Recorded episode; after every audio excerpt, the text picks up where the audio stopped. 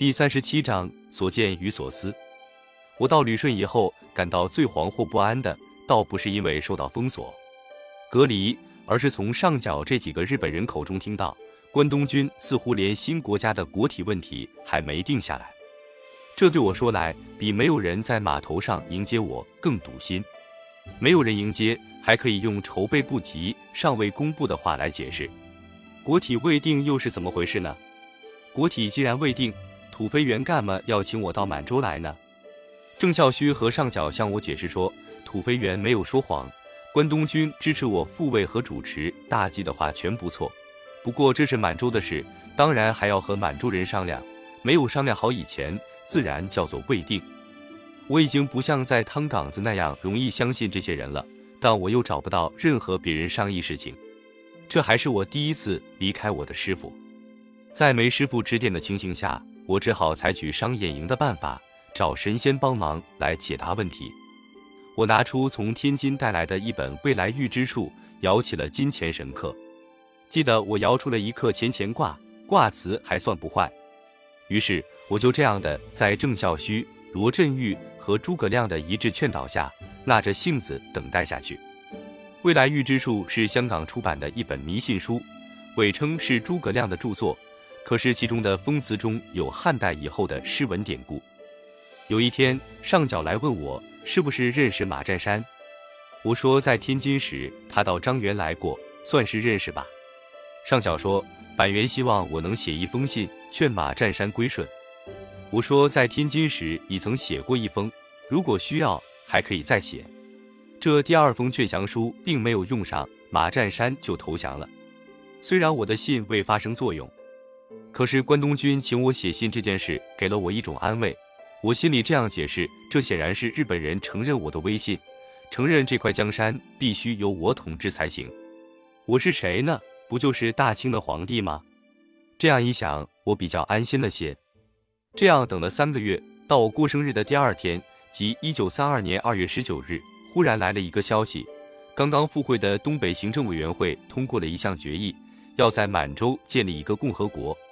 所谓东北行政委员会是二月十八日复会的，这个委员会由投降的原哈尔滨特区长官张景惠、辽宁这时被改成奉天省主席臧世义、黑龙江省代理主席马占山和被这委员会追认的吉林省主席西洽组成，张景惠为委员长。二月十九日，这个委员会在板垣导演下通过了那项决议，接着又发表了一个独立宣言。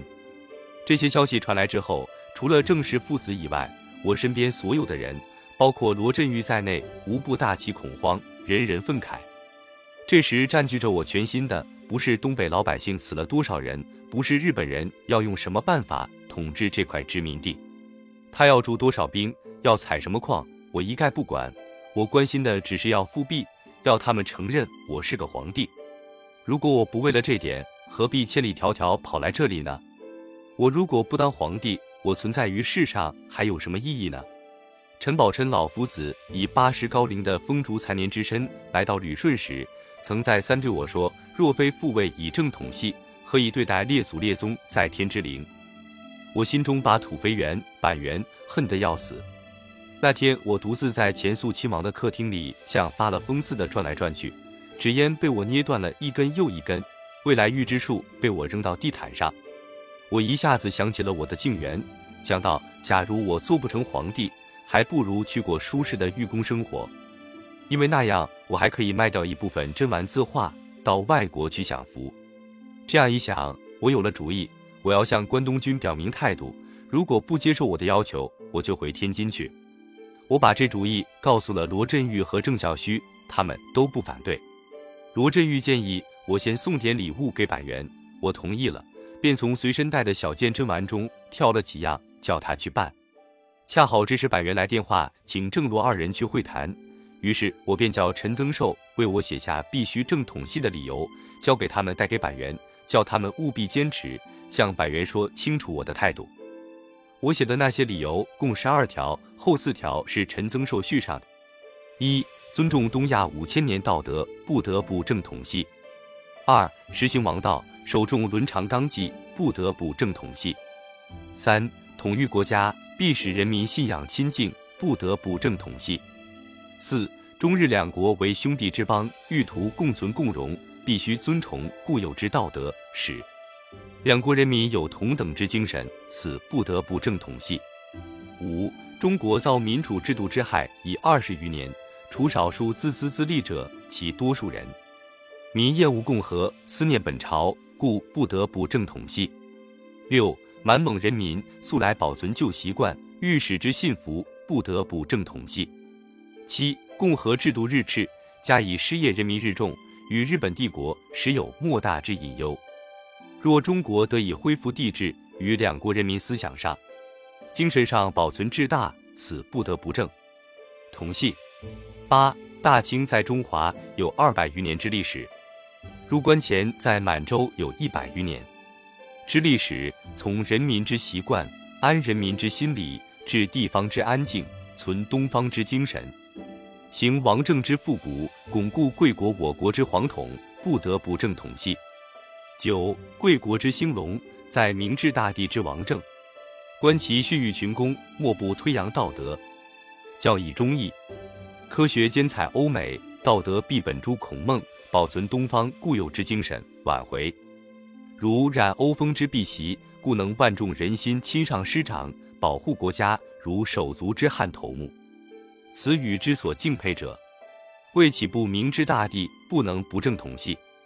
十蒙古诸王公仍袭旧号，若行共和制度，欲取消其以前爵号，则因失望而人心涣散，更无有统治之，故不能不正统系。十一贵国扶助东三省，为三千万人民谋幸福，至可感佩。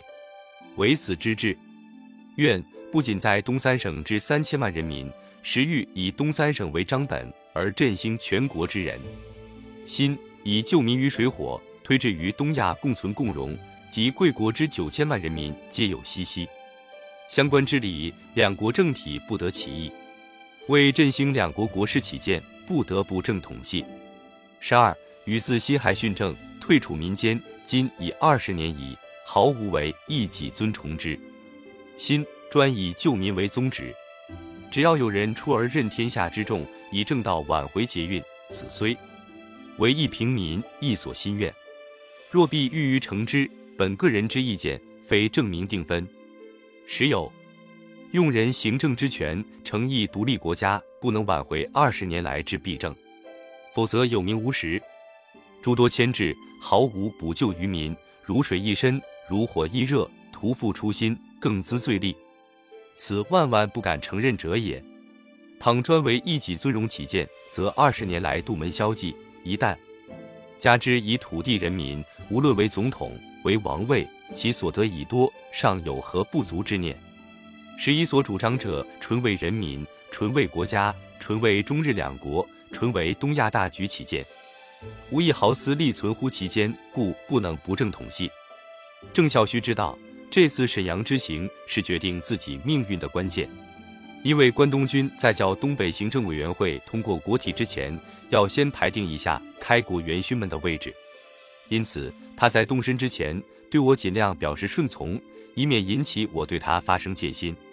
但是等到他的目的已经达到，从沈阳返回来的时候，那情形就变了。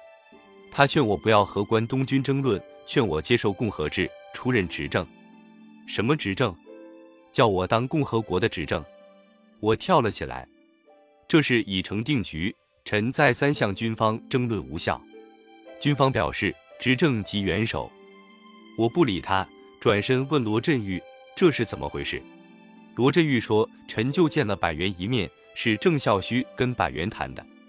后来据陈增寿说，郑孝胥父子根本没把我的十二条正统系给板垣拿出来。”而且还向百元保证，皇上的事我全可以包下来，皇上如同一张白纸，你们军部怎么画都行。等等，当时我还不知道这回事，只认为他们不会办事，都受了日本人的骗。你们都没用！我大声喊道：“你们为什么不说？我的要求达不到，我就回天津。皇上还是再三思考为好。”郑孝胥说：“复辟必须依赖日本，眼前与日本反目。”将来的希望也完了，将来复辟不是没有希望。呵，他又讲了一些历史故事，劝我答应。可是那些故事我早就听够了。再说，无论是刘秀还是重耳，也都没有放弃君主称号的。最后他说：“下午板垣就来觐见，请皇上对板垣说吧，让他来。”我气呼呼的回答。